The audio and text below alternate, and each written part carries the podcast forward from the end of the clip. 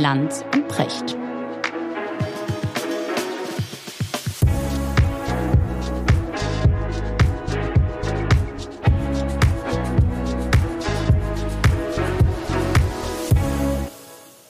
Richard, freue mich, dich zu sehen. Ja, das geht mir genauso, Markus. Leibhaftig mal wieder. Ja. Und du hast diese, kennst du diese Bräune, weißt du, die noch so diese Spur tiefer ist als diese normale Bräune. Die hast du im Gesicht. Du siehst äh, entspannt und erholt aus. Und du sagtest gerade, du kommst aus Afrika. Ja. Also ich finde, dass ich für Afrika nicht besonders äh, braun aussehe. Nein, aber das das ist auch man, daran, man merkt, dass du viel an der frischen Luft und ich war, in der ich war Natur viel, warst, viel an der frischen Luft und ich war in Genau. Afrika dort, wo man nicht braun wird. Im Urwald, im Dschungel. Ja, im Dschungel und äh, vor allen Dingen im, im Gebirge. Ja, ich war bei den äh, Virunga-Vulkanen Wow. und im äh, Bivindi-Regenwald. Mhm. Oh. Und die äh, Virunga-Vulkane Vulkane sind äh, allen bekannt durch Dian Fossis, Gorillas im Nebel. Genau. Und so ist das auch. Ja, also das ist sehr, sehr feucht, kalt und nebelig. Und nachts wird es 10 Grad. Okay. Also nicht so, ist wie auch, man sich auch Afrika... Enorm, ist auch enorm hoch. Ne? es ist enorm hoch. Also die Virunga-Vulkane sind so hoch wie die Alpen. Ne? Das heißt, also du redest vier, viereinhalbtausend Meter hoch. wow. Okay. Also hohe Alpen. Und- Ortler. Ja, ja, genau. Also wir waren ja nicht auf der Genau. Spitze oben drauf. Aber die, äh, wo man da residiert, Mhm. ja, und wo man sich die Gorillas anguckt, da ist man auf zweieinhalbtausend Meter. Wahnsinn. Ja. Das sind eigentlich dann Verhältnisse wie in Ostafrika. Daher kenne ich das ja auch so, ne? Wenn du in Ostafrika, Wenn in du jetzt Tansania, Kilimanjaro besteigst oder Nee, aber auch wenn du jetzt irgendwie so ab dieser ostafrikanischen Hochebene Mhm. da unterwegs bist, auch in Äthiopien und so weiter, man, man merkt das dann nicht so, aber du bist wahnsinnig weit oben. Ja, Ne? also da wird es ja auch Dort- nachts kalt, genau, genau. genau. Aber hier ist es auch noch wahnsinnig feucht. Mhm. Ne? Also Gorillas im, im Nebel, es äh, trifft die Sache natürlich ausgesprochen gut. und äh, also es ist in Ruanda und Ja. in Uganda im äh, Bivindi-Wald, ja. Der heißt äh, Impenetrable Forest, also undurchdringlicher Wald. Ja. Und der ist auch noch so, ja? Das Der heißt, ist auch ist das so. intakter Dschungel? Das ist tatsächlich intakter Dschungel. Es ist nicht viel, Mhm. ne? wenn man sich die, die beiden Nationalparks anguckt, also Mhm. Ruanda und Uganda, dann sind die äh, nicht wirklich riesig groß. Also das sind Ungefähr. so 300 Quadratkilometer so. der eine und äh, ich weiß nicht, der andere vielleicht 400 oder so. Mhm. Das ist nicht viel. Ja, das ist das bisschen Restnatur, was da übrig geblieben ist. Wahnsinn. Und das Ruanda ist das bevölkerungsreichste Land Afrikas. Das heißt also, da wächst, da wächst, ja, also bezogen, Ruanda ist ja ganz klein, ne? ja, kleiner, auf als, kleiner als Nordrhein-Westfalen, aber äh, mit über 16 Millionen Menschen, sehr Mhm. dicht besiedelt. Wow. Und ähm, das heißt, diese Naturschutzgebiete sollen vergrößert werden, aber dafür musst du dann auch richtig die Menschen alle umsiedeln, weil die bis an die Grenzen überall natürlich ihre War mir nicht klar, dass, dass, Ackerbau dass haben. Ruanda so dicht besiedelt ist. Ich habe, wenn du sagst, bevölkerungsreichstes Land Afrika, denke ich immer an Ägypten, Ja. das eine riesige Bevölkerung hat. Ne? Ja. Oder äh, Ja, ich meine Nigeria jetzt be- Beispiel. berechnet auf Aber den auf Quadratkilometer, ja. weil du hast Wahnsinn. natürlich in Ägypten Mhm. riesige Gegenden, Genau. wo nur Wüste ist. Ne? Exakt, ja, genau. Und Ruanda ist ein durch und durch fruchtbares Land, Mhm. Voller, voller Hügel und Berge. Ne? Also so die, Schönes die Land. Schweiz Afrikas. So, genau. Sehr schönes Land. Wobei ich ehrlich gesagt Uganda noch spektakulärer Ach, wirklich, fand. ja? noch spektakulärer. Es ist ein unglaublich schönes Land. Ich war ja nun in vielen afrikanischen Ländern, Mhm. aber ich glaube, ich habe kein Land gesehen, das so schön ist wie Uganda. Wow. Ja. War, war ich tatsächlich noch nie, war mal ganz nah dran. Ruanda wollte ich immer mal hin, ich, Ja. weil ich das so interessant finde. Ich habe vor vielen Jahren mal den, wo war das denn? In Australien, glaube ich, völlig verrückt, eine, eine äh, junge Frau aus Ruanda getroffen, die mir erzählte, dass ihre gesamte Familie umgebracht worden Mhm. sei. Und dies dann hat es irgendwie nach Australien geschafft. Ähm, und war völlig traumatisiert davon und hat so ein bisschen diese Geschichte erzählt. Mhm. Ja. Hab auch nie wieder was von, von ihr gehört. Das war nur so ein kurzes Gespräch, eine zufällige Begegnung. Und war dann, und deswegen war mir Ruanda immer so nah, war dann sehr, ehrlich gesagt, ja, ähm, begeistert davon, welche Entwicklung dieses Land dann doch genommen das hat. ist weil, unglaublich. weil Versöhnung dann offenbar Ja. doch möglich ist. Also man muss sich vorstellen, dass Ruanda sowas erlebt hat wie ein Holocaust. Ja. Und das Wort ist nicht zu klein. Mhm. Also innerhalb sehr, sehr kurzer Zeit hat die Hutu-Regierung einen Genozid Genau. angeordnet, befohlen und durchgeführt, Mhm. In dem zwischen 800.000 und einer Million Menschen in ganz, ganz kurzer Zeit umgebracht wurden Mhm. und zum allergrößten Teil mit Macheten. Genau. Und die Tutsis sind eine Minderheit von 9 Prozent gewesen. Mhm. Und die Hutu-Regierung wollte die komplett auslöschen. Irre. Und wenn man überlegt, das war ja in den 90er Jahren, Mhm. natürlich wurde bei uns in den Medien immer mal wieder darüber berichtet, Mhm. aber doch nicht in dem Ausmaß, wenn man sich überlegt, was dort passiert ist. Nee. Ja, weil es eben in Afrika war, Ja? Und auch weil, und weil die Medienlandschaft eine andere war damals ja, noch, muss man auch sagen. Muss man ne? auch sagen. Also heute genau. würde sicher ausgiebiger berichtet. Genau. Ja, aber trotzdem ist das also, man muss ja sagen, ist das das schlimmste Ereignis der letzten 50 Jahre gewesen. Mhm. Unvorstellbar, ja. Ich hatte noch ganz kurz äh, Gorillas, ne? Mhm. Das ist ja, du hast ja letztes Mal erzählt, nie in die Augen gucken. Ja. Wie, wie nahe bist du dem Silberrücken gekommen? Ja, ungefähr 30 Zentimeter. Wirklich? Ja, es gibt eine Regel, man soll nicht näher als acht Meter ja. an die Affen dran. Ähm, aber diese Regel ist äh, dann sinnlos, wenn der Affe auf dich zukommt. Du hast ja keine Ausweichmöglichkeit. Ja, ne? Du gehst ja mit dem Führer da hoch und der haut ja mit der Machete den Weg frei. Und dann stehst du auf irgendeinem morschen Baumstumpf äh, inmitten von äh, Unterholz und hast quasi einen halben Quadratmeter, auf dem du dich bewegen kannst. Und wenn dann der Silberrücken auf dich zukommt, dann kannst du nicht weggehen. Abgesehen davon, dass du auch nicht weglaufen darfst. Weil er Na, Also jeder, der Gorillas im Nebel mit Diane genau. Fossey, also den, den Film über Diane Fossey gesehen hat, weiß, niemals weglaufen. So, und äh, dann bedeutete äh, der, der Führer meiner Lebensgefährtin und mir, dass wir uns so schnell wie möglich auf dem Boden klein machen sollten. Ja, uns also dann quasi ganz tief in den Rocker gegangen, ganz genau. Und dann äh, Versöhnungsgeräusche machen. Ne? Wirklich? Ja.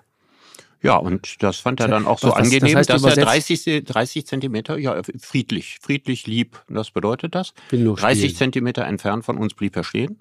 Nein. Für meine Lebensgefährtin war das nicht so bedrohlich.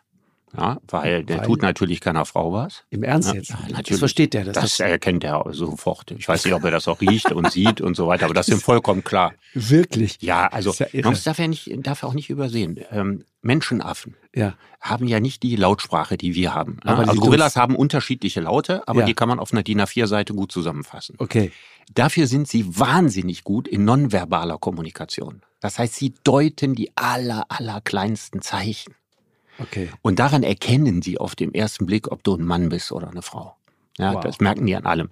So, jetzt haben wir da beide gesessen und das ist halt als, als Mann ist es wichtig. Ne? Ich bin 1,85, es ist wichtig, ja. dass man sich klein macht. Wie groß war der? Der geht ja, der ist ja nicht auf zwei Beinen gelaufen. Mhm. Ne? Er ist also da so fix, aber nicht zu schnell ja, auf uns zugegangen. Wie viel Kilo? Ich meine, die wiegen 200 Kilo. Oh. Ja, das ist also schon sehr imponierend. Die sind, wenn sie sich aufstellen, nicht so groß, weil die ja mhm. die Hinterbeine nicht, nicht durchdrücken. Mhm. Okay. Ja, aber 200 Kilo Koloss ist natürlich schon wahnsinnig beeindruckend. Einen sehr dicken Schädel. Ja, und dann hat er dann neben uns eine Weile gerastet. Da schlägt das Herz natürlich das schon ein bisschen höher. Das schon, ist schon ne? so. Ja. Also ich würde sagen, ich habe in meinem Leben schon mehr Angst gehabt, weil es geht auch irgendwas bei alledem was Sanftmütiges von diesen Tieren aus. Also die Ausstrahlung dieser Tiere die ist äh, nicht so, als wenn dich jetzt ein äh, Schwerkrimineller bedroht, ja, mhm. sondern es ist was anderes. Es hat fast ein bisschen was Mystisches irgendwo. Irre. Naja, und dann ist er da so zwei Minuten verharrt, bis er sich dann entschieden hat, weiterzugehen. Ja, was für ein schönes Aber das Erlebnis, war schon, ne? Ja, also schön im Nachhinein. Ja, genau. Ne? Und in dem Moment, sagen wir es mal, intensiv. Glaube ich dir. Ja. Wahnsinn. Und gefährlich jetzt auch für den Gorilla oder potenziell nur für dich? Ich frage jetzt wegen Viren und ja, so weiter. also man trägt eine Maske, man trägt eine Maske. Okay, FFP2 ja, oder schon, was? ja, FFP2-Maske, ja, was im Regenwald. Weil äh, wenn du den ansteckst mit deinen Viren, du bringst da irgendwas mit absolut, und dann hat er ein Problem. Absolut, das ist ja auch einer der Gründe für die 8 Meter Abstand. Ja, das ist, und der zweite Grund ist einfach, diese Gorillas sind an Menschen gewöhnt, mhm. aber sie sollen ja nicht zu sehr an Menschen gewöhnt sein. Es dauert ungefähr zwei Jahre, bis eine wilde Gorilla-Gruppe sich halbwegs an Menschen gewöhnt hat. Irre. Und es soll halbwegs bleiben. Es soll also nicht dazu kommen, dass die, die genau. Affen zu dir kommen und genau. mit dir Spürkes machen oder sowas, weil dann bist du im Zirkus oder im Zoo, dann hast du ja keine, kein das, Naturerlebnis. Genau. Oder genau. am besten noch Betten oder ja, so. Ja, ja. Das darf genau. ja nicht passieren. Mhm. Also die Gorillas müssen weiter in ihrer Welt leben mhm. und gleichzeitig äh, keine, keine Bedrohung darstellen. Wahnsinn. Und ungefähr die Hälfte der Gorillas in diesen beiden Nationalparks ist auf diese Art und Weise an Menschen gewöhnt mhm. und die andere Hälfte nicht. Und so eine Population ist wie groß? Wie viele sind da? Hm, ja, das sind so zwischen 10 und 30 Tieren, je nach Kraft und Ausstrahlung des Silberrückens. Ja, die, die Weibchen suchen sich das ja. Also ja. wenn die mit dem Silberrücken nicht so richtig glücklich und zufrieden sind, dann gehen sie woanders hin. Wirklich? Ja, ja. Die verlassen den. Die, ja, müssen sie auch schon aus genetischen Gründen. Ja. Ne, sonst würde ja eine Familie immer nur Inzucht betreiben. Ja, und es ist dann tatsächlich so, irgendwann gehen die Weibchen weg und bei den Männchen ist es so, manche bleiben da, wenn sie ja. sich mit der Rolle zweite Geige anfreunden können. Ja. Und wenn sie sich mit der Rolle nicht an, die haben ja auch individuelle Charaktere. Ja. Dann sonst äh, splitten sie die Gruppe und nehmen ihre ihre Weibchen, die ihnen freiwillig folgen, mit. Ja. ja also, ist, also die Ausstrahlung, die von diesen unglaublich friedlichen ja, Wesen schön, ausgeht. Ne? Schön, ja. Die, die ähm, ja reine Vegetarier sind, mhm. Jeden Tag unglaubliche Flächen Wald demolieren. Ja, ein, ein ja. Silberrücken frisst ja. 35 Kilo Grünzeug. Wow. Ja. Aber wächst natürlich auch wie wahnsinnig. Das wächst dann, ne? unglaublich. Also man kann sagen, nach wenigen Tagen sieht man die Stelle nicht mehr, wo die Gorillas waren. Wahnsinn. Und ähm, Klimaveränderung dort ein Thema? Ja, also ich bin ja jetzt eigentlich in der Trockenzeit da gewesen und die Regenzeit hatte schon äh, eingesetzt. Es ist also dort eher so, dass es eher feuchter wird als trockener. Und das ist auch ein Trend. Das ist, das ist noch nicht so mit letzter okay. Sicherheit zu sagen. Also war erstmal könnte Wetter, erstmal war es Wetter. Es wäre jedenfalls nicht mhm. der schlimmstmögliche Trend. Ne? Andersrum mhm, wäre klar. es sehr viel gefährlicher. Mhm. Aber wir wissen das ja. Ich meine, die, der, der Klimawandel ja, Wahnsinn. ja, verteilt die Karten ja in zwei, zwei Richtungen. Genau. Also eine der großen Bedrohungen des Klimawandels besteht darin, dass die Millionenstädte am Äquator irgendwann in den Fluten versinken. Genau. Ja, und es gibt äh, Gegenden auf der Welt, da regnet es immer mehr. Mhm. Ja, und es gibt all die bekannten Gegenden in der Welt, wo es immer weniger mhm. regnet. Ich habe es jetzt in, im Sommer in den, in den Alpen gesehen, im, im, Urlaub irgendwie auch in Südtirol. Boah, wie die Gletscher da runter schmelzen, das ist atemberaubend. Und gleichzeitig hast du jetzt plötzlich dort Thema, diese dunklen, schönen Wälder zum Teil in den Dolomiten ähm, Gardatal, ganz berühmtes Tal, wenn man da reinfährt, das war immer ein ganz dunkles Tal, ist jetzt plötzlich hell. Borkenkäfer, braun, Baumstümpfe. Mhm. Also, ja, wir karnevalisieren die Natur. Ja, und ja, also wir, also der Mensch mhm. macht in einem Ausmaß das Klima. Ja. Das ist, ich meine, weißt du, Markus, beim Klimawandel ist es ja immer so, es ist ja nicht so, als ob man das alles nicht wüsste. Ja, ja. ja aber es ist immer die Frage, wo man gerade hinguckt. Genau. Menschen begreifen ja nur, was sie, was sie sinnlich erfassen. Mhm. Ne, abstrakte Dinge, wenn ich sage 125.000 Tote, ist das eine mhm. Zahl. Genau. Ja, ein Toter macht viel mehr mit dir als die 125.000. Ne? Also die sinnliche, konkrete, ein genau. Toter, den du siehst genau. oder dessen Schicksal du, mhm. Du mitbekommen hast. Und so ist das mit dem Klimawandel ja, ja auch. Ist so. Ja, und äh, wir, wir erleben ja beim Klimawandel auch Annehmlichkeiten. Die Sommer werden wärmer, es gibt Leute, die freuen sich drüber, ja, Gastronomen können sich bis zu einem gewissen Grade drüber freuen und so. Genau. Tropische Pflanzen gedeihen auf der Terrasse. Ja, ja, ja. ja, ja genau. und, und, und die, die wirklich ganz harten, ganz brutalen Folgen, ne, die sehen wir nach wie vor eigentlich im Fernsehen. Ja, wenn in Australien ja. der Wald brennt oder so. Ja, oder aber in Russland du, jetzt. Ja, aber wenn du das zum Beispiel so siehst dort irgendwie, wenn du siehst, wie sich dein, deine eigene Heimat so verändert, mhm. plötzlich, und da hat wenig gereicht, ne? Also, aber es war plötzlich der perfekte Sturm. Zwei Winter mit sehr nassem, feuchtem Schnee, Stichwort Veränderung des, des, des Klimas. Mhm. Ne? Unten regnet es plötzlich im Dezember, oben schneit Ganz feuchter Schnee, Schneedruck, unfassbare Mengen Schnee. Bäume umgeknickt wie wirklich wie, wie, wie Streichhölzer. So, und dann liegt dieses Bruchholz da rum und dann kommt ein sehr warmer, trockener Sommer mhm. und dann kommt das Gleiche nochmal. Äh, und dann ist plötzlich dieser Käfer da. Ich, ich habe mir so einen der, der Käfer, Käfer mal angeguckt. Der, der, Käfer wird ja eigentlich durch Feuchtigkeit besiegt, ne? Ja, genau. Weil die, die, die, die, die Pilze, die seine Eier genau. befallen, sind Richtig. ja sein natürlicher Feind. Genau. Ja. Genau. Und, und das war. Ich dachte früher immer, den kann man irgendwie kaputt frieren, nee. weil die Winter nicht kalt nee. genug sind. Aber der hält ja alles aus an Kälte. Richtig. Ne, was der nicht vertragen kann, ist, ist so viel Feuchtigkeit. Exakt, exakt. Und diese Feuchtigkeit fehlte. Und dann geht er da rein und dann, ich, ich habe mir das angesehen. Das sind so winzig kleine Tiere äh, und, und die gehen dann immer weiter und immer weiter und irgendwann ist, ist, ist der Wald dann wirklich braun. Und das geht in einer atemberaubenden Geschwindigkeit. Und ich habe. Ähm, äh, dieser Tage mit, mit äh, hier Anton Hofreiter darüber gesprochen. Ja. Äh, über den wir auch schon in, in unserem Podcast häufiger geredet haben, der, der dann in seiner lakonischen Art sagte, ja, also dem Wald ist es egal.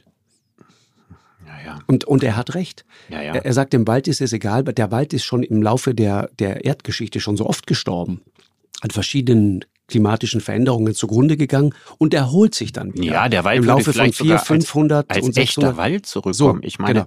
ich aber, weiß nicht, aber, was du aber, in Südtirol gesehen hast. Aber was ne? er meinte ist, weißt ja. du, es geht um uns. Es geht natürlich, nicht um den Wald, es geht um uns. Natürlich. Das ist der Punkt. Ja, wir müssen nicht die Erde retten. Ja, genau. Ja, das ist völlig klar. Ja. Also wir müssen, falls wir ein Interesse daran haben, ich sehe dieses Falls inzwischen immer größer. Mhm, ich auch. Ja, falls wir ein Interesse daran haben, dass die Enkel und Urenkel einen bewohnbaren Planeten vorfinden. Mhm. Dafür müssen wir das tun.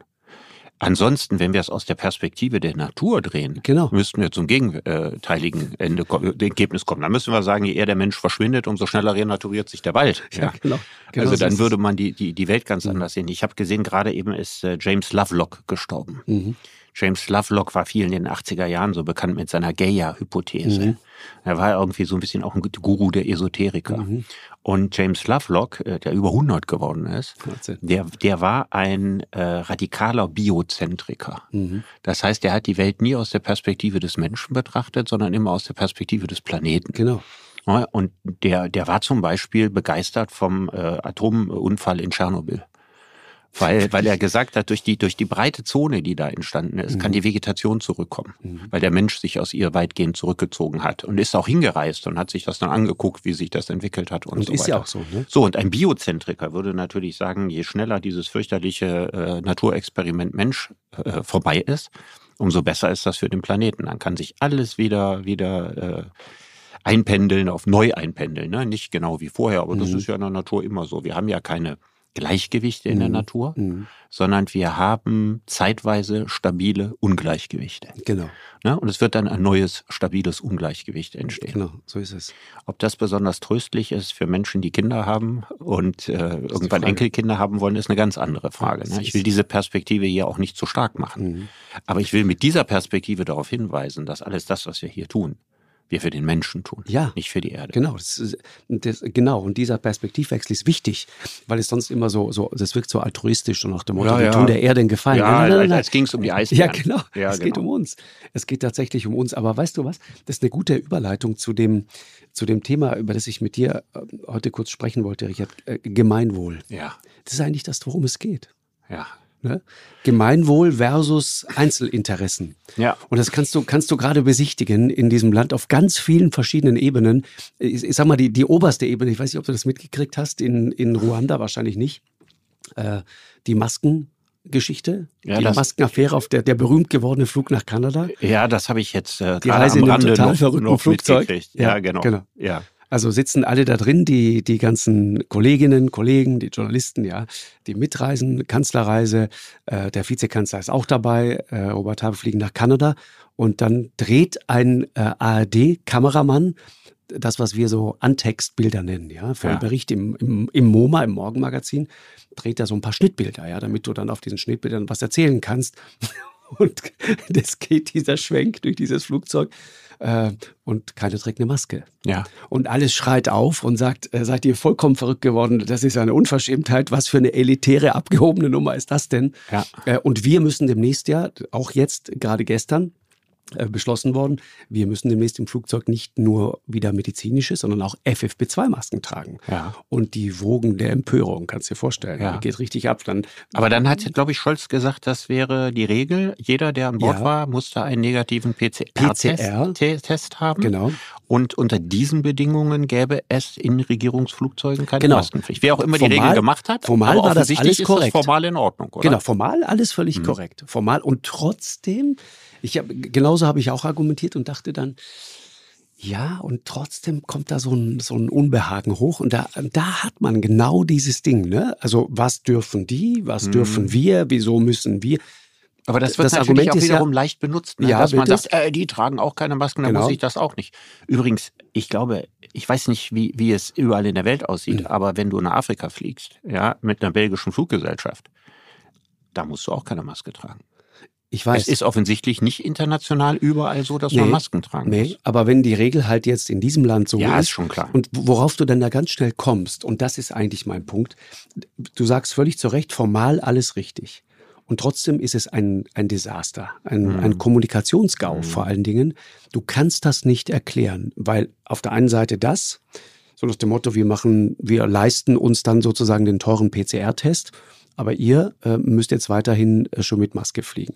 Könnte man sagen, du, ich dann kaufe ich mir auch einen PCR-Test und dann fliege ich gefälligst ohne Maske. Ja, das wäre dann so, Teil. dass man den genau. Leuten zur Wahl stellt. Genau. Na, entweder Maske so. oder PCR-Test. Genau. Aber dann ist das Argument auch da wiederum, nein, äh, dann müssen es alle in diesem Flugzeug machen, damit sozusagen die Bedingungen dann irgendwie äh, so sicher sind. Ja, das ist das, das Gegenargument. Okay. Ich, ich ähm, äh, fand es nur interessant, weil das ein Thema von so hoher Symbolik ist. Ja. Und wenn du gerade wie jetzt in einer Situation, in der es darum geht, sozusagen dem Land echte Zumutungen mhm. abzuverlangen. Mhm. Zu sagen, Freunde, jetzt müssen wir ja mal die Probacken zusammenkneifen, es mhm. wird jetzt hart. Mhm. Ich meine, draußen ist viel zu warm, ne? aber die Frage, was wird das für ein Winter, die steht unmittelbar jetzt ja. vor der Tür. Also wir hatten eine ähnliche Diskussion ja schon, als sagen, Christian dann, Lindner seine pompöse äh, Hochzeit auf Sylt gefeiert hat. Ja. Wo ja auch viele gesagt haben, also äh, in seinen Reden muss er sagen, wir müssen alle jetzt den Gürtel enger schnallen mhm. und es kommt ein Winter des Verzichts und mhm. so weiter, ob das so nötig ist. Mhm. Dahinter ist es natürlich auf der anderen Seite, dass wir erwarten, dass Politiker die besseren Menschen sind. Ne? Wir erwarten eine moralische genau. Vorbildfunktion genau. von Politikern, die wir, wenn wir selber Politiker mhm. wären, vielleicht auch nicht erfüllen könnten. Ganz sicher nicht. Na? Deswegen ist die Frage, ob der mhm. Anspruch nicht auch zu hoch ist. Mhm. Ja, wobei, also Christian Lindners Hochzeit um Himmels Willen, ich finde ehrlich gesagt, das ist Privatangelegenheit und geht mich. aber war ja ein vergleichbares Aufregungsthema. Ich weiß, aber das ist etwas, es tut mir leid, ich kann mich darüber beim besten Willen nicht aufregen. Das ist deren Sache und die wollten einen schönen Tag und die wollten heiraten und bitte, das dürfen sie dann auch. Das muss auch möglich sein, ja, völlig in Ordnung. Ich fand die Bilder, die dabei entstanden sind, zum Teil äh, äh, witzig, ja, wie Friedrich Merz da mit seinem Flugzeug angeflogen kam und so weiter und so aus diesem Flugzeug rausguckte. Das, das äh, hatte wieder was, gab es eine herrliche Kolumne dazu, eine Glosse in der, in der Süddeutschen Zeitung sich jemand dann mal genau dieses Flugzeug angeguckt hat und sagt, das war, das hat den März cool gemacht. Mhm. Er da, wenn er hinten gesessen hätte, wäre es uncool gewesen, aber weil er selber geflogen ist, war es okay. irgendwie cool. Äh, wie auch immer. Äh, kann, man, kann man lange drüber reden. Aber dieses Ding ist natürlich was anderes. Äh, dieses ganze heikle Thema, sensible Thema Corona, die Maßnahmen, Du merkst, da draußen gibt's große Unruhe. Die Leute sind einfach auch müde, die sind kaputt. Viele ja. haben echte wirtschaftliche Opfer gebracht. Ja, ja.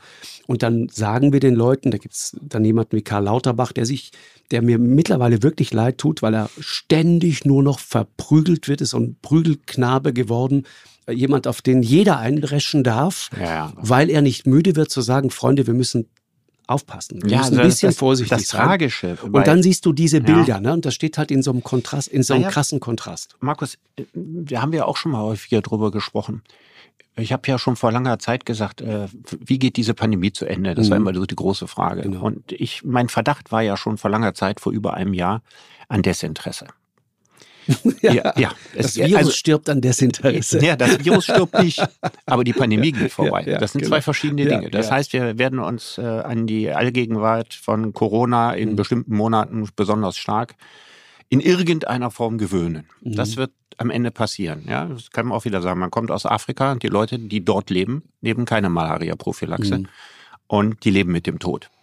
Genau. Ja, und Malaria ist sehr, sehr viel schlimmer noch als Corona. Ja, so, so. Und die können das auch nicht nehmen, weil du vergiftest dich ja auch, wenn du genau. dein Leben lang Malaria-Prophylaxe machen würdest, wird sie genauso dann zugrunde das, gehen. Das ist der Punkt. Das kannst das du gar deine nicht. Leber gar nicht. Kannst, mit, ne? kannst du genau. gar nicht machen. Genau. Und ich denke, das ist äh, mit Corona ähnlich. Ähm, Lauterbach hat sicher aus seiner medizinischen Perspektive vollständig recht. Aber wenn die Leute sagen, im Zweifelsfall, dann ist es halt so. Menschen sind ja unglaublich mhm. gewöhnungsfähig. Ja. Ja, und sagen, ach nee, und Maske wieder und hier das mhm. und am Ende gibt es auch noch einen Teil-Lockdown und wer weiß, was dann alles kommt, mhm. wenn die Inzidenzzahlen steigen. Dann lass uns doch mit dem Mist leben und jeder muss sozusagen wissen, welches Risiko er eingeht. Ja, und es ist ja nur eine Frage der Zeit. Ob das diesen Winter ist ja. oder nächsten Winter, es irgendwann, weil es nicht mhm. weggeht, mhm. werden die Leute sich daran gewöhnen. Und das ist sozusagen die verzweifelte Situation. Er als Minister versucht, den Schaden zu verringern, genau. während eine wachsende Zahl in der Bevölkerung sagt, ja, wir übernehmen die Verantwortung für uns selbst. Gemeinwohl. Vielleicht machen wir noch mal, du hast ja auch ein Buch zu dem Thema mal gemacht. Ne? Es hat ja ganz, ganz viele Dimensionen. Finde mhm. ich, sollten wir uns mal eine eigene Folge mal für vornehmen. Wir reden jetzt auch so ein bisschen über dieses ganze Thema Doppelmoral und Glaubwürdigkeit und mhm. so weiter. Äh, in dem Zusammenhang anderer äh, Aufreger oder anderes heißes Diskussionsthema gerade, und es geht den Leuten in die Gasumlage. Mhm. Äh, plötzlich zahlen sozusagen Menschen für Gas und Energiepreise, die äh, unglaubliche Höhen erreicht haben, äh, Summen, die am Ende wem zugutekommen. Das ist gerade die große Diskussion. Ja. Also wer profitiert sozusagen von dieser Gasumlage und warum müssen sozusagen alle obwohl diese äh, Energiepreise, die Gaspreise in den letzten Jahren auch schon dramatisch gestiegen sind, teilweise verdreifacht, vervierfacht. Und jetzt kommt das doch mal obendrauf. Sagt man, pass auf, jetzt müssen wir auch da wieder alle die Probacken zusammenkneifen. Nützt jetzt leider nichts. Wir müssen Uniper retten, ja, diesen, den, den, den großen Gaskonzern und so weiter. Und jetzt stellt sich raus, nicht nur die profitieren zu Recht davon, weil sonst hätten Stadtwerke plötzlich irgendwie kein Gas mehr gehabt, dann wäre es sehr düster geworden in Deutschland. Jetzt äh, profitieren auch Konzerne davon, die weit davon entfernt sind, in einer Schieflage zu sein. Mhm. Ja, also Konzerne, die in den letzten Monaten gigantische Umsätze gemacht haben, gigantische Umsatzsprünge, Gewinnsprünge gemacht haben. Äh, zwölf Konzerne, sechs davon übrigens ausländische, internationale Konzerne, sechs davon deutsche Konzerne, die alle sagen, brauchen wir eigentlich jetzt nicht, weil wir haben verdammt gut verdient an dieser ganzen Krise, aber wir nehmen es trotzdem. Wie findest du das? Ich denke, das ist Kapitalismus. Also, das funktioniert so. Ja, ich meine, die, diese großen Konzerne, von ja. denen du sprichst, sind ja wahrscheinlich zum Teil Aktiengesellschaften, vielleicht ja, durchgängig. Ja, ja. Und als Geschäftsführer bist du deinen Aktionären verpflichtet und nicht dem Gemeinwohl. So, und dass der Konzern das nimmt, wundert mich jetzt erstmal nicht. Ja, das, aber die es Politik ist, das Einzige, was, was passieren könnte, wäre eigentlich, dass bei der Vollversammlung die Aktionäre hingehen würden und sagen, wir nehmen das nicht. Ich weiß nicht, wie oft sowas schon vorgekommen ist na, in der RW, Geschichte von RW, Aktiengesellschaften. Na, RWE hat das gemacht. RWE hat schon im Voraus ja. gesagt, wir verzichten darauf. Ja. Wir machen das nicht. Ja. Das fand ich sehr in Ordnung. Ja, und die anderen brauchen noch einen äh, Gedankenanstoß, bis ja, sie so weit sind, auf, sich sag, zu sagen, um diesen Preis ja, steigern auf. wir unsere Gewinne nicht. Pass auf, da gibt es zum Beispiel Axpo, ein Schweizer Energiehändler, der hat seinen Umsatz im ersten Halbjahr auf 6,2 Milliarden verdoppelt und den Gewinn auf über 500 Millionen Euro getrieben. Ja. Im Zuge dieser Gaskrise. Ja. So. Die gelten in der Schweiz als systemrelevant, sind zu 100 Prozent in öffentlicher Hand übrigens, auch interessant. Ja, das ist inzwischen kein Widerspruch mehr. Ist kein Widerspruch mehr, ja. genau. Und sagen auf Anfrage, ich habe die Kollegen vom Handelsblatt gemacht. Ja. Wir sind da jetzt also in sehr geringfügigem Maß betroffen. Ja, für uns geht es eigentlich gut, heißt das übersetzt. Aber äh, trotzdem müssen wir diese nicht gelieferte Energie aktuell äh, zu sehr hohen Kosten beschaffen und so weiter. Und dann nehmen wir das doch. Ja. Findest du das in Ordnung? Nö. Dann gibt es ja OMV, kennst du auch, ne? Früher mal, früher mal ÖMV, Österreicher mit Verantwortung. Ja. Erinnerst du dich daran? Ja. Das ist der größte äh, österreichische Energiekonzern. Ne? Ja. So ein richtiger Ölmulti, sehr erfolgreiches Unternehmen. Äh, mittlerweile OMV, eines der größten Unternehmen Österreichs. Die haben mit ihrem Öl- und Gasgeschäft im ersten Halbjahr Gewinn und Umsatz mehr als verdoppelt, auch mhm. auf rund 5,5 Milliarden Euro. Mhm. Bevor, bevor wir mal über die Moral sprechen, ja. wie haben die denn das gemacht? Also wodurch haben die jetzt ihre Umsätze verdoppelt und auch ihre Gewinne? Einfach dadurch, dass die, die, äh, die Preise derart gestiegen sind. Ja, und wer hat denn die Preise steigen lassen? Die Gesetzmäßigkeiten der Börse, Angebot und Nachfrage, mm, oder? Ja, genau. Jetzt hätte ich gesagt, Wladimir Putin hat sie steigen lassen. Genau. Ja, aber nicht alleine. Ja, nicht alleine. Nicht alleine. Also er ist der Auslöser. Ja, genau. Ja, und dann gibt es diejenigen, die gesagt haben, oh toll, die mhm. Russen äh, drosseln die Gaslieferung. Genau. Das ist ja teuer. großartig. Mhm. Jetzt werden wir Fantastilliarden einstreichen. Mhm. Und ich meine, bei all den Appellen, die wir in letzter Zeit gemacht haben, ja, an mhm. die Solidarität mhm. mit der Ukraine, und damit auch die Solidarität mit der Politik unseres Staates, mhm. zu sagen Wirtschaftssanktionen mhm. und äh, das wird auch für den einen oder anderen Konsequenzen haben, ja, Heizung runterdrehen, mhm. Freibäder werden weniger beheizt, mhm. Hallenbäder in Zukunft sicher auch und so mhm. weiter dass man da eigentlich gar keinen so richtig ganz großen Aufschrei gemacht hat und gesagt hat, das kann doch nicht wahr sein, ja, dass hier Trittbrettfahrer als Kriegsgewinnler so gut dabei rauskommen. Und wenn es sich um Aktiengesellschaften handelt, mhm. dann müsste, ist, geht es ja nicht nur um die Ebene des, äh, der Geschäftsführung. Mhm. Es geht ja auch um all die Leute, die clever waren und gesagt haben, ich kaufe jetzt Gasaktien, ich kaufe Ölaktien, übrigens ja. auch Rüstungsaktien ja. und so weiter. Genau. Und das kann ja am Ende nicht sein, dass Leute mit wenig Geld in der Tasche wahnsinnig hohe Gasrechnungen haben so. und andere äh, Leute Auf sagen, die dann auch noch die Mehrwertsteuer ja, um drauf kommt, wie wir jetzt uns wissen. kann nichts Besseres passieren so. als die Gasdrosselung, ja. weil wir jetzt Fantastilliarden verdienen. Mhm. Hast du von Seiten der Regierung da mal so richtig entscheidende Vorstöße, ja, Gesetzesinitiativen mitbekommen in den letzten zwei Wochen? Ja, da ich war ja nicht da. Ja, du bist fein raus. Da bist du ja bei dem Thema der Übergewinnsteuer. Das ist ja mittlerweile ja. so ein richtiger Kampfbegriff geworden. Und das ist sehr interessant. Ne? Also es geht darum sozusagen, greifen wir als Staat mhm. jetzt in dieses System, in mhm. dieses marktwirtschaftliche System ein und sagen, Obacht, da wo solche Gewinne gemacht werden, die nur aufgrund dieser Situation zustande kommen und also außergewöhnliche, überproportional hohe Gewinne, die nehmen wir euch weg.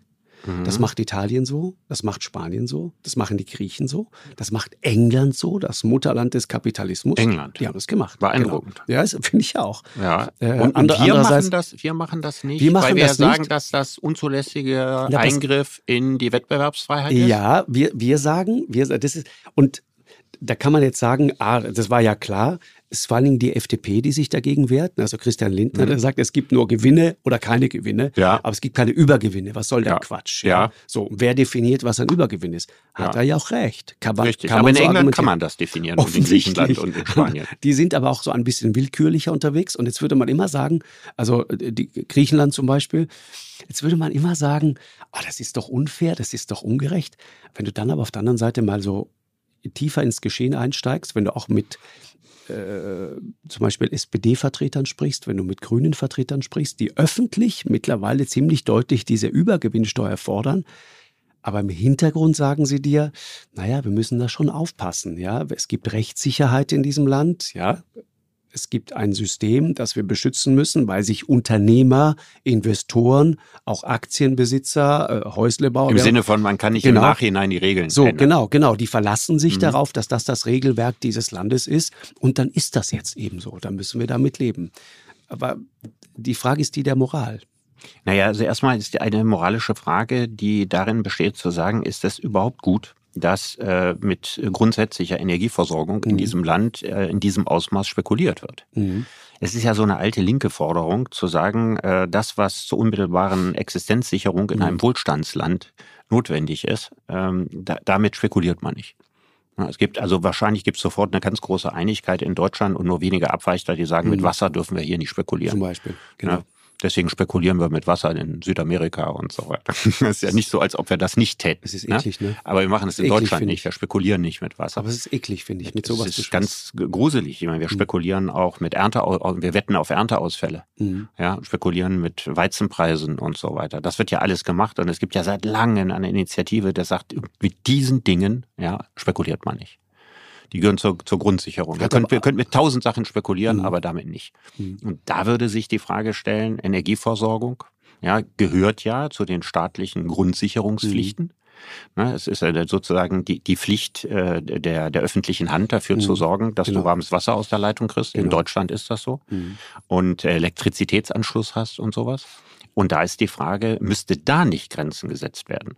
Also die Übergewinnsteuer, und ich verstehe die Kritik daran, die setzt so im Nachhinein ein und ja, ja. schafft jetzt so ein Ukraine-Putin-bedingtes ja, äh, Sonderregelungsmodell. Ja, und, wen, wen, nimmst du damit rein? Also ja, dann wie definierst du das und ab wann geht das los und wann wird, die wieder wann wird die wieder abgeschafft? Genau. Ne, genau. wer, wer, gilt alles als Kriegsgewinnler, wer gilt nicht daran? So. Das ist natürlich juristisch wahnsinnig schwierig. Ich nehme an, die meisten Unternehmen werden dagegen klagen, mhm. ja, und so weiter. Das ist wahnsinnig kompliziert. Aber ja, wenn man es an einer anderen Stelle ansetzt nicht, und das, sagt, hier, mit Argument, Gas spekulieren wir hier ja. erst gar nicht. Ja. Mhm. Und ich meine, all diese Sektoren haben ja in den vergangenen 25 äh, Jahren eine mhm. enorme Privatisierungswelle erfahren. Vieles davon war ja mal viel stärker in öffentlicher Hand, als es das heute ist. Mhm. Wäre das nicht am Ende die richtige Antwort? Auch da wieder erster Reflex immer zu sagen, ja wunderbar, machen wir genauso. Ich bringe dir ein anderes Beispiel, total interessant. Wir sind jetzt gerade auf der Suche weltweit nach Gas. Am besten LNG, Flüssiggas irgendwo, ne? Fracking-Gas. Mhm. So. Was ist passiert? In den USA sind ganz viele dieser Fracking-Gas-Unternehmen während äh, Corona, während der Pandemie, sind pleite gegangen. Weil der Energiebedarf massiv gesunken ist. Mhm gibt es ja überall im Land, wird ja gefrackt an allen möglichen Stellen und in Louisiana zum Teil kommt das dann so zusammen, wird dann verladen und so weiter. Da geht auch die Umwelt dabei äh, äh, teilweise vollkommen drauf, katastrophale äh, Zustände da, ähm, da am Golf äh, von Mexiko. Aber äh, ist eine riesige Industrie, die in echte Schwierigkeiten geraten ist während der Pandemie. So, jetzt kommt die Frage, wie fährt man das jetzt wieder hoch? Und Überraschung, es funktioniert nicht. Warum nicht? Weil die Ankündigung aus Deutschland, wir brauchen jetzt LNG, zwar erstmal aus Sicht der Investoren und Unternehmen eine gute Ankündigung ist, ja, würde sich lohnen. Gleichzeitig schieben wir hinterher, aber nur für die nächsten zwei, ja, drei, klar. vier Jahre. Ja, natürlich. So, lohnt ja. sich also für die nicht. Nee. Und es passiert nichts. Das heißt, du hebelst sozusagen diese marktwirtschaftlichen Mechanismen hebelst du an dem Punkt komplett aus. Mhm. Und das ist ein interessanter Zusammenhang, das mal mhm. zu verstehen. Das heißt, Investoren mhm. brauchen Rechtssicherheit, die brauchen Verlässlichkeit, die brauchen langlaufende Natürlich, Verträge. Klar. Sonst ist keiner bereit, dieses Geld in die Hand zu nehmen, Richtig. schlicht und ergreifend, um das zu machen. Und dann können wir uns auf und die das Hinterbeine alles wieder stellen. unter der, unter der Voraussetzung, dass das eben alles privat ist. So, genau. Ja, und das äh, verstehe ich auch völlig. Warum ja. soll ich, warum soll ich versuchen, ein Geschäftsmodell wieder hochzufahren, das anderes, keine langfristige ja, Zukunft hat? Gibt ein anderes total interessantes Beispiel. Ähm, Kohle, ne? Wir fahren gerade wieder Kohlekraftwerke hoch. Was brauchen wir? Wir brauchen Schiffe, die Kohle transportieren. Das Zeug muss ja irgendwo hin. Äh, auch da kommen nicht in die Gänge. Das hat zum Teil mit dem Rhein zu tun, ja, über den nicht mehr wirklich transportiert werden kann, weil er so ausgetrocknet ist. Das ist das andere Drama. Aber das zweite Drama ist, dass natürlich diese ganzen riesigen Logistikunternehmen auch da ganz genau hingucken, ganz genau hinhören und sagen, sollten wir jetzt wirklich neue Schiffe äh, in Betrieb nehmen? Sollten wir große Investitionen machen, um Kohle zu transportieren? Ja, wo wir doch langfristig wo sie uns, Kohle wieder Genau, wo sie uns ja. sagen, pass auf, in zwei, drei Jahren motten wir das aber alles wieder ein. Wer weißt, soll das weißt machen? Du, weißt du, woran mich das alles gerade Ist das erinnert? spannend? Ja, das ist super spannend. In den 80er Jahren, ne, mhm. als das so mit der Ökobewegung losging, mhm. da gab es ein, ja, Sänger kann man eigentlich nicht sagen. Ich glaube, das lief unter Musik, aber so richtig weiß ich das nicht mehr. Der hatte einen Karton, einen Pappkarton, ja. und der tippte immer mit dem Finger auf den Pappkarton. Das ja. war sozusagen seine musikalische Untermalung. Ja. Und erzählte die Geschichte von irgendwo in der Südsee einem Käfer, der, der ausgestorben ist. Und zwar auch aufgrund von menschlicher Einwirkung. Ja? Und dann erzählt er, was als nächstes passiert ist. Weil dieser Käfer äh, verschwunden ist, gab es dann und dann den und den Ernteausfall und mhm. so weiter. Am Ende geht die Welt unter. Mhm. Und ähm, also diese diese Pointe, ja, das Aussterben eines einzigen Käfers hat einen solchen Dominoeffekt, ja. Und ich glaube, der letzte Satz in dem in dem der Ballade ja, war, warum verdammt nochmal ist bloß dieser Käfer ausgestorben? So, und da geht's also im Grunde genommen darum, um diese, diese Verkettung in der Natur. Ja. Und das Gleiche, was wir, was wir da haben, ist nämlich, muss man dazu sagen, ja, solche Ketten in der Form in der Natur gibt's gar nicht. Mhm. Ne, das ist so ein genau. bisschen Kryptometaphysik ja, des Ökofundamentalismus. Genau. Ja. ja. Genauso läuft das nicht. Aber egal. Das, jedenfalls hat es damals großen Eindruck gemacht. Aber auf der gesellschaftlichen und politischen genau. Ebene ja, also der von Putin vom Zaun gebrochene Krieg, ja, mit all dem an Folgeerscheinungen, genau. löst Millionen von Folgen überall in Exakt. der Welt aus, genau. die man sich überhaupt nicht mehr vorstellen ja. kann. Und das bedeutet ja auf der einen Seite zu sagen, wir müssen aus diesen Abhängigkeiten raus, die Globalisierung hat eine Schattenseite. Mhm. Aber auf der anderen Seite zeigt es uns auch, aus der Globalisierung kommen, kommen wir nicht genau. mehr raus. Genau. Ja, mein Lieblingssatz von Robert Musil lautet, in der Geschichte der Menschheit gibt es kein freiwilliges Zurück. Und das kann man am Beispiel deiner, deiner ja. Kohleschiffe und deiner, deiner Fracking-Industrie ja, und natürlich ja. auch noch an tausend anderen Beispielen genau. aufzeigen. Genau. Man kann nicht einfach mehr in heutigen Zeiten zu sagen, wir reißen jetzt das Steuer rum und fahren in die andere Richtung. Das geht gar nicht. Ge geht auch sogar noch weiter. Ne? Wenn du auch die Frage zum Beispiel dieser Übergewinner, dieser Kriegsgewinnler, ne? da gibt's ja danach Unternehmen, also jeder würde wahrscheinlich sagen, moralisch völlig in Ordnung. Den Rüstungskonzernen, die jetzt überproportional Geld verdienen, nehmen wir das, was sie zusätzlich verdient haben äh, und eigentlich gar nichts großartig was dazu getan haben, sondern das ist denen quasi in den Schoß gefallen, genauso wie Mineralölkonzernen, ja. Das nehmen wir denen weg. Aber was ist zum Beispiel. Was ist denn übrigens mit freiwillig? Also ja, aber das ist ja so ein klassisch liberales Argument ist immer, ja, Gutes tun, aber freiwillig. Ja, also kein Zwang. Ja, ne? genau. Auch so soziales Ja, ja, aber ja, freiwillig. Jetzt drehst du ich völlig ab, Richard. Nein, aber, aber, aber damit könnte man doch unglaublich punkten. Oh, freiwillig, ja. Ja, also ja. wenn, wenn Rheinmetall jetzt Gewinnmilliarden äh, mhm. äh, spenden würde für die Ukraine. Ja, im Leben nicht. Schade eigentlich, oder? Ja, aber. aber du glaubst nicht an das Gute im Kapitalismus. doch, doch, doch. ich, ich, ich, glaub, ich glaube tatsächlich, also dieses marktwirtschaftliche System, dieses kapitalistische System, speziell dieser, dieser so, diese soziale Marktwirtschaft, das wird dir klar, wenn du dich mal intensiver mit diesem, diesen Themen beschäftigst, das ist eigentlich schon ein ganz gutes System. Ja, aber das ist ja ein, ein, ein äh, also was wir hier bei uns haben, mhm. ja, ist paternalistischer Sozialliberalismus. Den Begriff gibt's nicht, habe ich ja. erfunden. Ja. Aber, aber, aber es ist tatsächlich so. Das heißt, der Staat, mhm. ja, und das will auch die FDP. Ne, die FDP macht ja noch so, wie Staat stimmt, aber die will natürlich den Staat als Schiedsrichter, als Anreizsetzer, mhm. als jemand, der äh, den, den sicheren Warenverkehr gewährleistet, mhm. ja, der auch im Zweifelsfall mal einspringt und auch mal ein Unternehmen rettet und so weiter. Das ist ja mhm. paternalistischer Liberalismus. Mhm. Dieser paternalistische Liberalismus ist auch der, der dir die Maske vorschreibt. Ja, das ist sozusagen der Vater, genau. der, der sagt, Kinder, ihr könnt spielen, was ihr wollt, aber ich gucke die ganze Zeit zu und wenn hier irgendwas schief läuft, dann bin ich zur Stelle. Ja, so ein bisschen von oben herab, so ein bisschen genau. Duci-Duci. Mhm. Und dagegen gibt's ja sozusagen die, die Gegenbewegung dazu, ist der Paleo-Liberalismus. Mhm. Das ist ein Begriff, den es gibt. Ja. Ne, der, der ist im Grunde genommen Paleo-Liberalism, das sind die Trump-Wähler. Ne, die sagen, Staat, verschwinde, hau ab, genau. ja, my pony, my rifle and me. Ja. ja äh, hier hat mir überhaupt keiner in irgendwas rein genau. zu quatschen. Genau.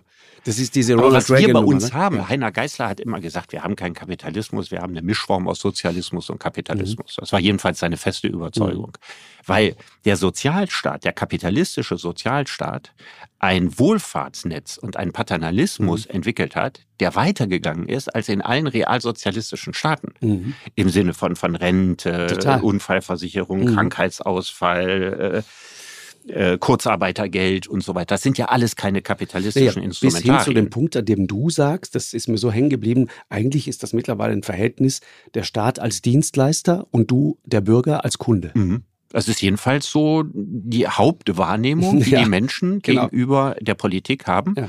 Und jetzt kannst du mal zurück überlegen, das hängt damit zusammen, dass seit wie vielen Jahrzehnten, wäre gut mal an, die, an den Anfang zurückzugehen, mhm. Wahlkämpfe über Wohlstandsversprechen mhm. gewonnen werden. Ja, wenn wir an die Macht kommen, dann mhm. gibt's hier, wird die Pendlerpauschale mhm. wieder eingeführt mhm. oder das und das und so weiter wird genau. gemacht. Ne? Mhm. Und wenn man das als Staat sich so bewirbt, dass man sagt, beim nächsten Mal schenken wir euch wieder was. Ne? Ist wieder Weihnachten, beim nächsten Wahl und dann kriegt er wieder Geschenke. genau. ne? Dann führt das natürlich dazu, dass der Bürger den Staat auch in erster mhm. Linie genauso wahrnimmt. Ja. ja. als Weihnachtsmann. Und wenn der Staat kein Weihnachtsmann ist, dann ist der Bürger aber entrüstet und empört. Ja, ja, deswegen, deswegen traut sich ja im Moment auch keiner zu sagen, wir sind ab sofort nicht mehr der Weihnachtsmann. Ne? Richtig. Ne? Sondern man tut nur so, als, als wäre man der Weihnachtsmann oder zumindest der genau, Osterhase. Also man kommt nicht so hm. richtig aus der Weihnachtsmannrolle aus. Null, null. Aber der Sack wird halt immer kleiner. Ja, ne? da ist, äh, das ist äh, richtig. In ja. einem Sack ist immer weniger drin. Und irgendwann kommt sozusagen der Negativsack. Wirklich? Ja. mein Sohn ja, sagte, dann ist es, also fragt ja, der Weihnachtsmann, ja. ja. die Kinder, ja, und was ja. habt ihr mir mitgebracht? Genau, genau mein, mein, ich bin mit meinem Sohn neulich drüber unterhalten, der sagte was total Interessantes. Der meinte, Papa, weißt du, euer System funktioniert nicht mehr. was meinst du? Und er meinte, ja, das Versprechen war immer, äh, es ist für jeden genug da. Und zwar mhm. deswegen, weil das System immer gewachsen ist. Mhm. Es wurde, der Kuchen wurde immer größer mhm. und deswegen konnte sich jeder, egal wie groß das Stück des anderen war, darauf verlassen, dass für ihn auch noch was da ja. ist.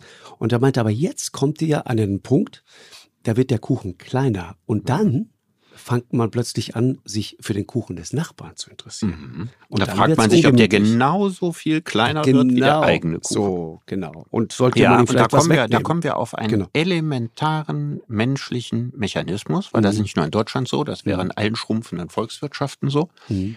Jedenfalls in allen schrumpfenden Volkswirtschaften, in Russland zum Beispiel nicht, mhm. die eine Fairness-Erwartung haben weil wir wissen ziemlich gut aus ähm, Verhaltensexperimenten der Wirtschaftsökonomie, mhm. dass Menschen keinen angeborenen Sinn für Fairness haben, aber einen angeborenen Sinn für Unfairness, die ihnen widerfährt.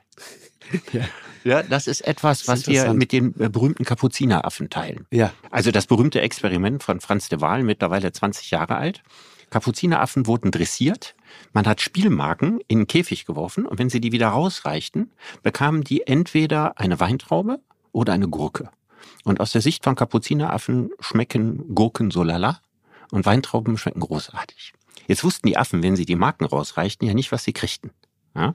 Und wenn sie eine Gurke kriegten, ja okay, Weintraube war die Freude groß. Und dann mhm. wurde irgendwann die Gruppe geteilt und die Affen im ersten Käfig wurden weiter mit Gurken entlohnt und die Affen im zweiten Käfig wurden mit Weintrauben entlohnt. Okay, ich ahne, was dann passiert. Ja, sofort stellten die Affen im ersten Käfig die Arbeit ein.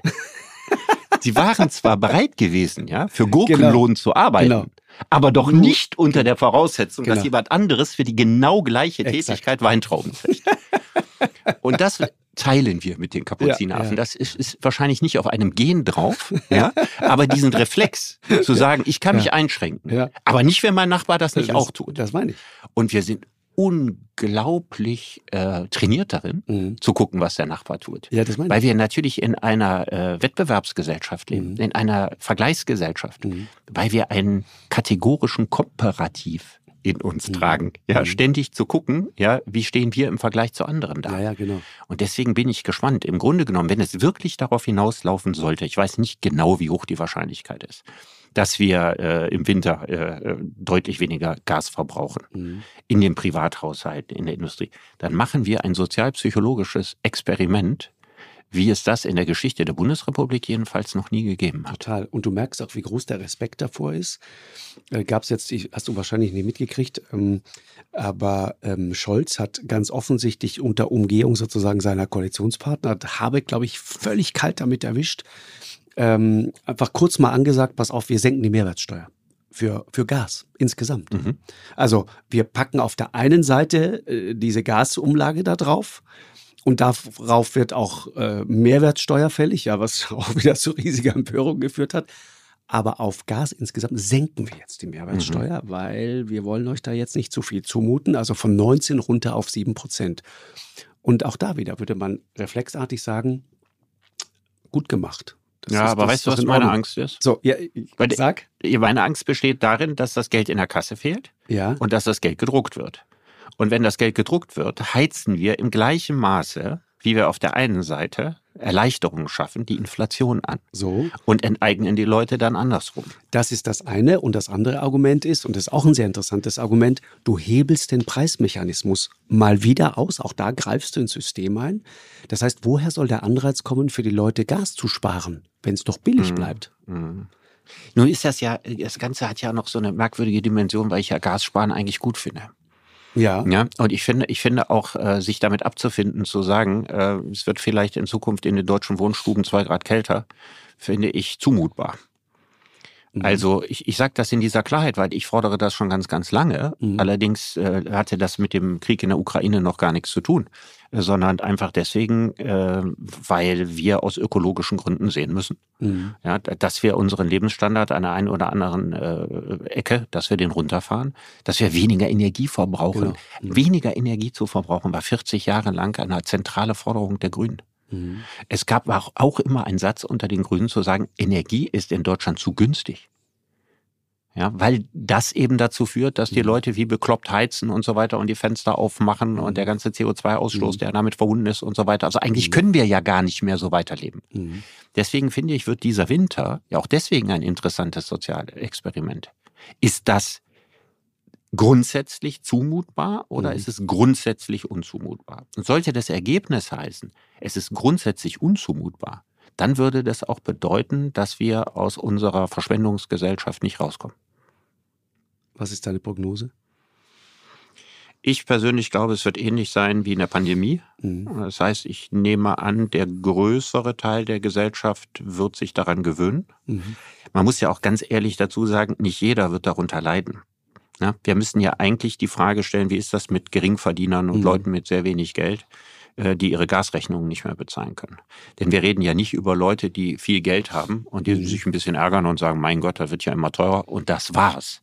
Na, das ist ja nicht ganz unerheblicher Teil in diesem Land, den das, das gar, nichts, gar nichts ausmacht. Mhm. Sondern die Frage ist, was ist mit denen, denen es richtig was ausmacht?